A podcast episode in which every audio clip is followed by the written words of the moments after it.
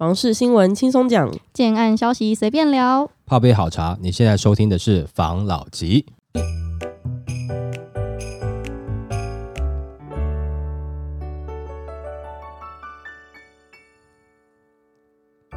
关心你的房事幸福，我是房老吉，我是大院子，我是茶汤会。之前不是在讲那个平均地权条例打炒房那五权吗？嗯，有一个是检举炒房有奖金嘛？对，就引起了很多的愤怒。奖、嗯、金猎人嘛，对不对？没错没错，我今天来跟大家分享这个新闻。检举炒房有奖不合理，建商痛批拉高仇恨值。那未来看屋要搜身吗？国发会在农历年前的最后一天上班日，针对平均地权条例修法等议题，邀集各部会与全国十多位中小型建商座谈，建商虽明了政策大势已定，仍针对执行细则的执法提出不少建言，又以检举奖金制度引发最多的不满，质疑将拉高仇恨值。民众偷录音、带密录器违不违法？以后看屋是不是要先搜身？建议应设诬告等细项来防范不当检举。此次通过的平均地权条例修正案有五重点，包括一、预售屋除特殊状况不得转售，否则按互动。处罚二，重罚炒作行为最高五千万元。三，建立检举奖金制度，查证属实可按实收罚款的一定比例作为奖金。四，司法人购屋采许可制。五，预售屋解约要在三十天内申报登录。那不动产开发工会理事长就认为检举制度很不好，会拉高彼此的仇恨值，尤其可按比例当奖金。难道不会有检举达人都不用工作，每年光靠检举就赚得比别人多了吗？那在人与人的信任感都被破坏后，未来会不会？买方都带着密录器，会不会偷录音？进场看屋前是不是要先搜身？更何况非法录音搜证能当证据吗？直言卖房这么辛苦，不如不要做了。那就有另外一个专家就已提及，多数业者对检举制度都非常的不认同，一旦实行后，将制造买卖双方对立，并让有心人挟怨报复，衍生争端。如果检举人企图运用此条款做赚取奖金牟利的工具，提出一些不正当或是造假的搜证，地方政府又该如如何审？查势必形成社会乱源，因此专家建议，执法中明定，若检举人举证不实，被检举人可提诬告，可受行政裁罚之处分，借以防止或防范不当检举。至于预售屋需有特殊情形才可换约转售的规定，专家也指出，民众可能因多重因素而不得不换工作，却因自愿离职而不能换约转售，似乎不太合理。另外，特殊情形也应包括因个人因素应急需要而赔钱或平转无获利。之转让者才符合公平正义，没道理，我都赔钱卖掉了，还不准转卖吧？那专家也针对政府推动近零排放的减碳 ESG 永续建筑政策提出看法。若开发商配合实施，将增加三成的营建成本，造成极大的压力。因此，政府应以赏代罚，给予绿色信贷的鼓励措施，利率也比照促参法或科技业发展的优惠利率办理，以强化 ESG 永续发展，并支持近零排碳及企业转型。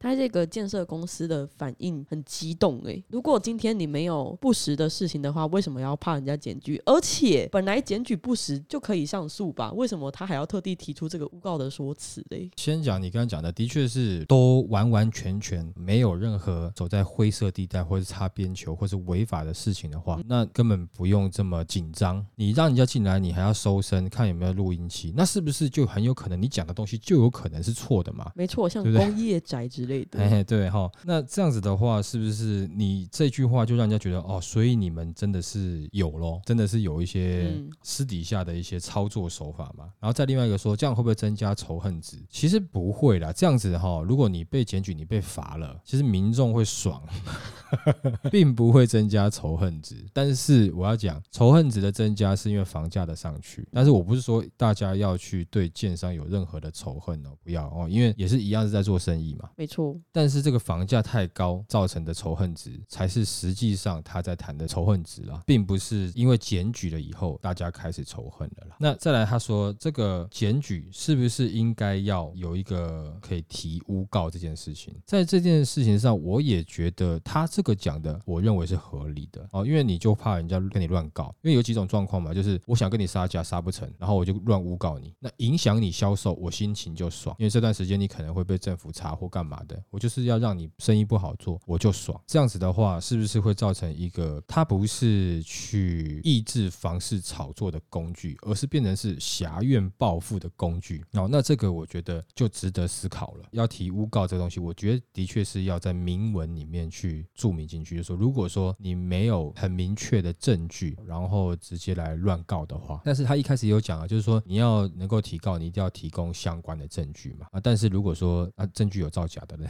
当然这个都是会有一些法律责任没有错，但是他是希望说你能够明定嘛。如果说真的有犯法，你要检举你就检举啊，但是我没有，你诬赖我，那我是不是有一个抗告的机会，或者是说我可以告你诬赖的机会？这样子是比较公平，在这点上我认同他的说法了哦。你不能认为所有的建商、建设公司都是这么的邪恶啦，相信大部分还是好的啊。再来讲说预售屋不得转让，但是赔售可以吗？我们不是是不是也讲过这个？但是我们那个时候就有讲到一点啦，就人就是这样子，这个东西就是会被投资客或是自觉得很聪明的人玩坏掉，就是说没关系，我就是表面上陪售啊，你私底下给我红包就好了。那这个怎么抑制？政府不好抑制嘛，所以他就变成是，那你干脆都不要转售，那除非我政府审核的。那如果说你是自愿性离职的，不然你也来送送看嘛。你说我是自愿离职没有错，但是我是非自愿的，那什么意思？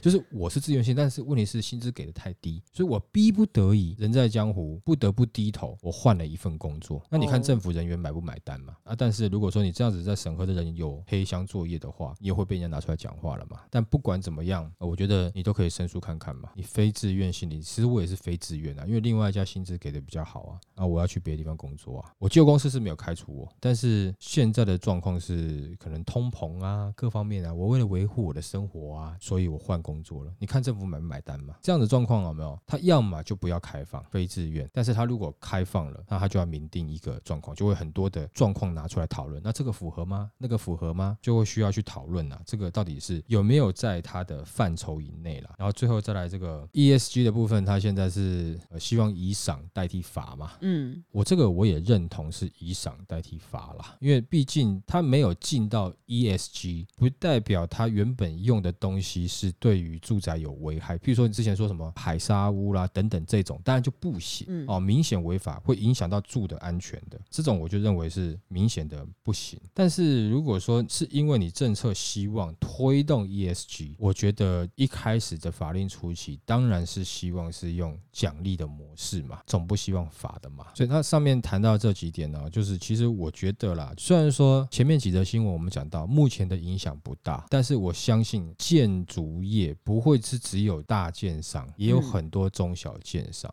而且也不一定每个建商都是盖房子盖在蛋黄区，也有蛋白区、蛋壳区的。在七月一号之后，会不会有明显的影响？我相信有很多相关从业人员是有担心的，是有考虑到后面有可能会衍生的一些对于产业比较不好的状况。你觉得建设公司其实他会怕房价下修吗？其实讲实在话，建设公司也没有那么怕，他只怕亏本，他不一定害怕房价下修。那为什么呢？因为整体的。房价都下修了，房市不景气，相对应的土地的价格也有机会下修。那它取得的成本较低之后，那如果说工料的涨幅回到一个稳定的程度，它要创造它的利润还是可以的。它只是为了赚钱而已，它不是只是为了卖贵而已。当然有了少部分的指标案是为了这么做啦，那是一个形象嘛。那多数来看，它还是希望它这个案子是能够获利的嘛。所以房市降价，大家不要觉得说建商都觉得房市降价不好，他怕的是我已经买了地，我买贵了，那我案子推了，然后这个时候全面房市降价，那他才会痛。可是前段时间因为房子卖得很快啊，大家手上都卖掉了，然后下半年的时间呢，就是大家还来不及推案，房市开始感觉有点冷，有点观望的气氛。所以以比例来看呢，其实还蛮多建商这个时候都已经不玩了嘛，暂时休息观望嘛，他也没买土地嘛。那你真的去实施了，那造成的房价下修、土地价格下修，其实对于某些建商来讲，他是乐见的啊。但是他会针对这个法令的这一个部分来去讨论，是当然就是也不希望被诬告嘛，也不希希望价格谈不拢，有人就来乱弄嘛。有的时候就是会这样子嘛。那所以我觉得刚刚上述他讲的这些，其实还算是合理，但是也可以透露出一个消息，大家对于七月一号之后的市场是很有担忧的。这样子的卖方开始担忧，其实就是买方开始偷笑的时候了。好，来来下一则，台湾房市进入日本模式，知名房产投资客表示，今年买是早死。这名房产投资客表示，如今台湾房市除了面临政府打房的状况外，还有人口负成长的问题。到了二零二四年，已经是台湾进入人口负成长的第四年了，因此他不看好房价的表现。他也表示，少子化也会让台湾进入日本模式，更认为从今年开始，台湾房价会连跌十年，前三年最严重，每年恐跌十 percent，之后则是每年跌个三 percent 以上。因此，他认为今年起他不敢再买房。我没那么笨，早死。但有位知名作家却有不同看法，他认为台湾人口虽然减少，但户数不断增加，独居和小家庭的人变多，需要更多不同类型的房产，加上可以盖房子的土地越来越少，因此认为房价可以动涨就不错了，不太可能狂跌。我有看到另外一则新闻，是说买房的信心回升，跟这个一开始讲的这个人的想法是不太一样的。他说买房的信心回升是因为政策已经明朗化了，大家都松一口气，所以慢慢越来越多人出来看房子，也会去下手。而且刚才不是有讲说，我们如果把总价控制在一千五百万以下的话，是比较多首购的青年容易去购买的产品吗？他说他会连跌十年，跌五成，然后他也不敢买房吗？他是以投资的角度切入的吧？哎，对了，他的立场很明显嘛。其实你可以直接公布他的名字，因为大家都知道嘛。我想说不好意思啊。哎呀，这十年他的新闻还少吗？也没少过啊，对不对？对啊，哦，那之前他大埔狂炒的就他嘛。对对对对对，反正炒的自己很辛苦嘛。但是他感觉上啦，不希望房价再上去，他希望更用力的去唱衰市场。连我一个知名投资客，我都不这么干了，你还要吗？你有没有想过，那他这样子让市场的价格下去，他为了什么？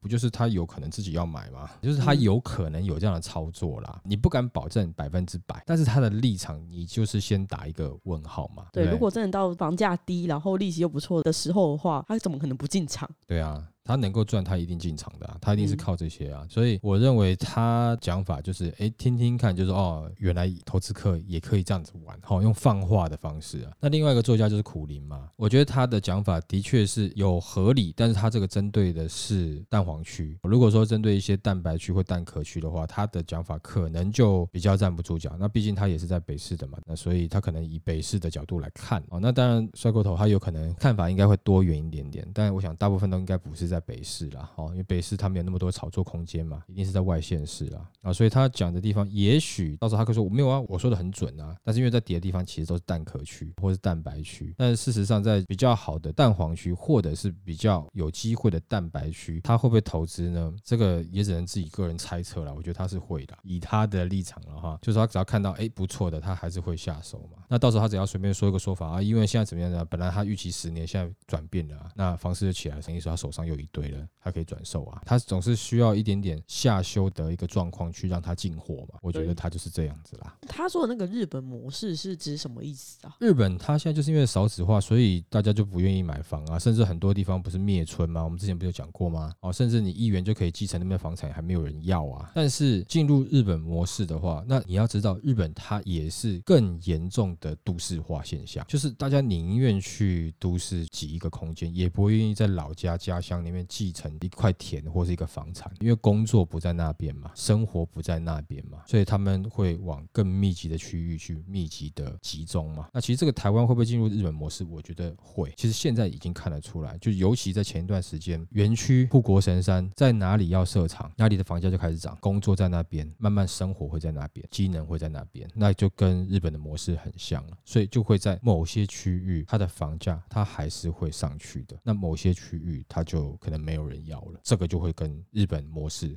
很类似了。所以台湾，我觉得未来也是这样子，就是你会觉得有些地方还是很便宜啊，但是你就是不要，但是你还是会觉得房价贵，因为你觉得贵的地方都是你想要的地方，你不想要的地方你根本不会提，人家拿出来提，你会觉得你是神经病啊，怎么会提这个地方啊？比如说我们现在讲房价很高。然后就说，哎，没有啊，我们外面那个小岛岛上，岛上很便宜啊。你跟我讲那个岛干嘛？我怎么可能会去那个岛上买房子嘛？我生活又不在那。你未来再跟人家讲说，好，某些比较蛋壳区的地方，人家就会这样子反应你。就那个地方到底谁要去住，没有人要去住，房地产没有人在看那边啦，哦，买房子也不看那边啦，我们就是会看都会区嘛。最后都会区还是一样，是没错啦。我刚有看到这个新闻下面有一个留言，我想问一下你的想法，好，就是他不叫帅过头吗？有人就说他担心过头了，他说因为政府不管怎么演变，政府最后都会去救这个方式，除非政府已经赚完要走了。先不管政府要不要赚了，我们之前有一期有讲过嘛，你要让比较新成屋啦，或者说预售屋跌超过二十趴是有相当高的难度的，因为这个不只是房价的问题，也牵扯到金融业，那也会牵扯到台湾的这个经济的一个状况，这个不太有可能哦。你想想看，如果说你的房价跌了五成，他这样讲，十年跌五成，全台湾有多少人身上有房子的？不一定是投资客，他是自住客，突然跌了五成，请问一下，这个还得了啊？手上的财产不就蒸发了吗？那再来就是这个东西也不是说他说跌就是跌啊，不一定啊。你都会区的房子还是有人要，你刚不是讲嘛，工作你还是要去啊，想要的人多了，房价就会上去啊，不是吗？那你不要的人多了，那那边房价就会下去嘛。少子化体感还是一样，你还是会觉得房价很高。平均下来，台湾房价不高哦，可是问题是你要买的区域都很高。那平均是因为他把一些不要的地方一起平进去了，就是你不要的地方你还是不要，你连考虑都不会考虑那边。有的时候平均值也只能做个参考而已啦。帅过头的建议或者他的想法，大家就听听自己心里面有自己的想法就好了。通常他的我可能听听，我会看看，我会得到另外一个方面的角度来看这件事情，好不好？嗯，好，OK，好，来下一则。晚一个月买现省百万，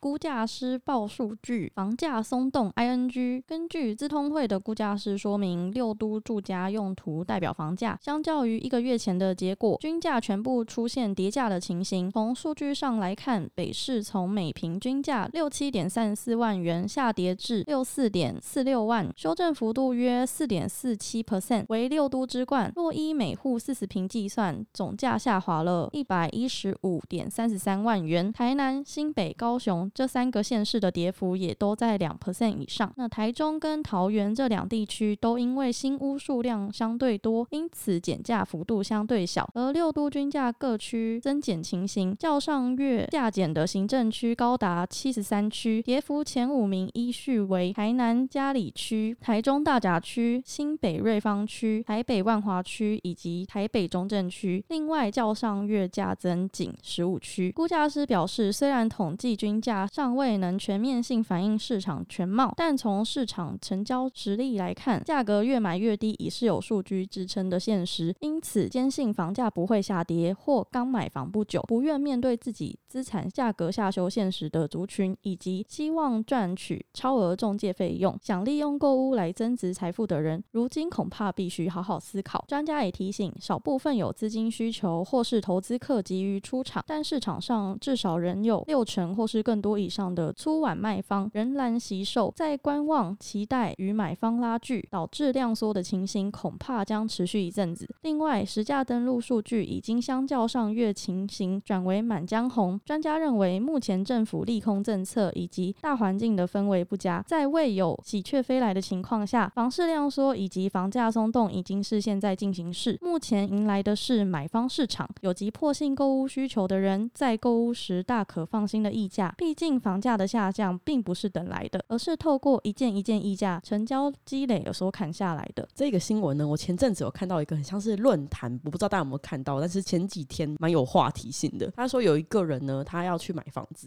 他就去看了实价登录，用这个实价登录去跟房仲要往下谈嘛。然后房东说：“你别想的，怎么可能？就是怎么可能往下谈？”然后最后不知道他们怎么拉扯的，他就听信的房中的话，真的没有谈到他想要的价格。就过没多久，价格就下去了啊！对啊，这个东西就是攻防战嘛，怪不了别人啊，因为最后你同意了啊。其实有的时候得帮，譬如说相关的从业人员说话啦，就是说，假设他是中介，他帮屋主在卖，就像是我公司，假设我今天请业务员在帮我卖东西，请人帮我卖东西，都希望卖一个好价格嘛。那他受了委托，他的职责就是帮屋主卖到好价格嘛。那你等于是像是他的客户一样嘛。个人是比较没有那么相信说中介他都是站在买方的立场，他当然是以卖方的立场会稍微多一点点啦，因为毕竟很简单，货源是由这个卖方提供的嘛。但是我也讲过，中介他更重视的当然是自己的立场，希望能够成交嘛。以成交为前提，他帮卖方争取一点利润，这是他该做的事情。这个我并不觉得这个有任何不对或是邪恶的地方。我觉得应该是说天经地义。如果你的想法当中会觉得，呃，中介人员他把你价格不愿意将帮买方谈到好价格，他们很邪恶的话，那可能我个人觉得这个想法是有点比较纯真一点点啦。这个市场上都是这样子嘛，不只是这个市场啊，外面的各个市场都是一样啊。你今天拿自己东西出去卖，你也都希望卖个好价格嘛，这是很正常的。所以在这攻防战当中，他自己同意了，他也只能万谈啊。他为什么要相信？他为什么不愿意跟撑一下？如果没有跟，那你这个时候再拿出来讲，然后你把你自己的决策错误，其实这是你自己同意的价格，你同意买的，怪到中介身上，其实你也只是把自己的责任转嫁到别人身上嘛。因为最后同意价格是你嘛，对，要买的也是你嘛。那为什么不是别人买，是你买呢？这个的决策责任是在你的身上嘛？那你不能把这个责任哦，就卸责全部卸到中介的身上。他卖这个价格，他没有逼你，你要说他骗你吗？那也许他真心的认为价格不会跌啊。这个说他骗你的程度来讲，我觉得有点难啊。为什么？因为如果说中介都能够了解到什么时候房价涨，什么时候房价跌，他不会再跟你做中介，光是炒作他就赚翻了，是吧？这种未来的事情没有人讲得准的啦。他也可能是用一些他的经验嘛。不管怎么样，我觉得买贵了，如果是你自己决定的，那就真的不能怨别人。最后汇钱的这些人都是你自己啊，所以这个自己要去考虑清楚了。再来，现在晚一点点买就可以省一点钱嘛。哦，现成百万什么之类这种状况，啊，晚两个月买，哇，你就有一台宾士，这种感觉嘛。那跟前一段时间你晚一个月或是晚一个礼拜你就买不到了，有时候连晚一天就买不到了，然后要多付一百万你才能拿到那张单嘛。世态炎凉哎，真的是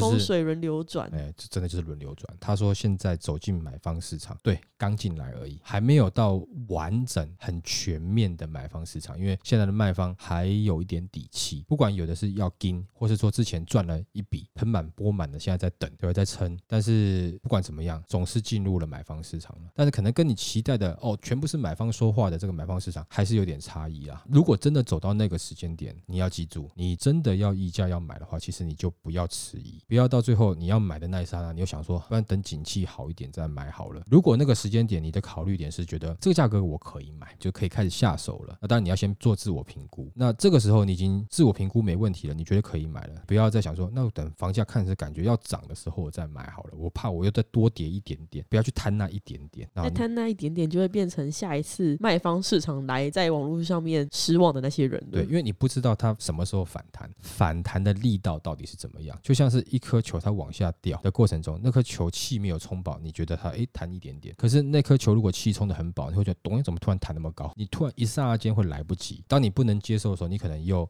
啊，前一段时间看才多少钱，本来以为下修的，下修就一瓶下收个一两千，怎么突然一下一下涨一瓶又涨个四五千上来了？你反而又下不了手了。没错，而且二零二四年不是要总统大选了吗？对，总统大选的时候不是会政局不稳定吗？这样子中美是不是有可能会 再一次你一言我一语嘞？我们总统大选可能跟中美的关系不大，但是跟中国大陆跟我们台湾的关系会有一点点的影响。当然我们后面还是会看状况嘛，对吧？局势然后再跟大家分享看怎么样。不过以目前感觉上面，你下半年如果有准备好，下半年真的是可以开始考虑了。千万不要像我们之前讲，就是你只是是单一看空或者单一看多，可能可以进场，那你该进场要进场。有的时候是你投资客该进场的时候，有的时候是你自住客该进场的时候。那像今年下半年应该是自住客了。像上次我们有讲说，这种像工业住宅的，我相信会有一些投资客会进场了。我整栋大家都是这样子在使用的话，其实等于是用便宜的价格买到了住宅是一样的意思啊。除非说真的有检举了，那检举你能怎么办呢？稍微改一下嘛，变成办公室的样子啊。但是他没有办法天天盯着你的。他检检举不能进去吧？没有啊。如果说真的是那栋楼内部的检举，邻居检举的话就可以啊。或者是说他就真的就是拿来给办公室出租啊，那这个都是有可能的啦。或者说他做成是一个像网咖一样，然后里面一个一个这个睡眠舱，在里面看漫画或干嘛的，上网咖这样子，变成另类的租赁业，好像也不错哎。对，因为反正他是办公室啊，他本来就可以这么做啊。就是胶囊旅馆，我就是把它拿来当做商业用途，但其实这个商业用途是睡觉。那出租房子也很像这种感觉啊。是啊，没有错啊，有各式各样的变化了。但是你要看那个产品的地点跟位置适不适合这么做嘛。你架了几台电脑，你可以说我是在做网咖，就申请网咖。但是问题事实上，你的四十平的空间隔成四间网咖啊，四间网咖有各自的厕所。因为我是高级网咖嘛，这个四间网咖长期被四个人长包了，那不就是租赁嘛？我就是租房子给你了。但是这个是商业的做法了，有太多变相的了，所以它也不一定完全要走违法嘛。它有太多的灰色地带可以走，所以我相信真正投资客有没有机会去看这样的产品？有啦，但是你要花点心思去经营。对，要想一下要怎么样做比较好。对对对，像有人不是说他要开包租代管公司，我们之前不是有讲吗？干脆我们开个网咖经营规划公司，我们来帮你经营规划。赶快现在找律师查一下，这样子有没有违法？那问一下法务。好了，那我们今天半开玩笑的方式就录到这边，跟大家分享到这边喽。好，好不好？那谢谢大家收听这一集的房老集，拜。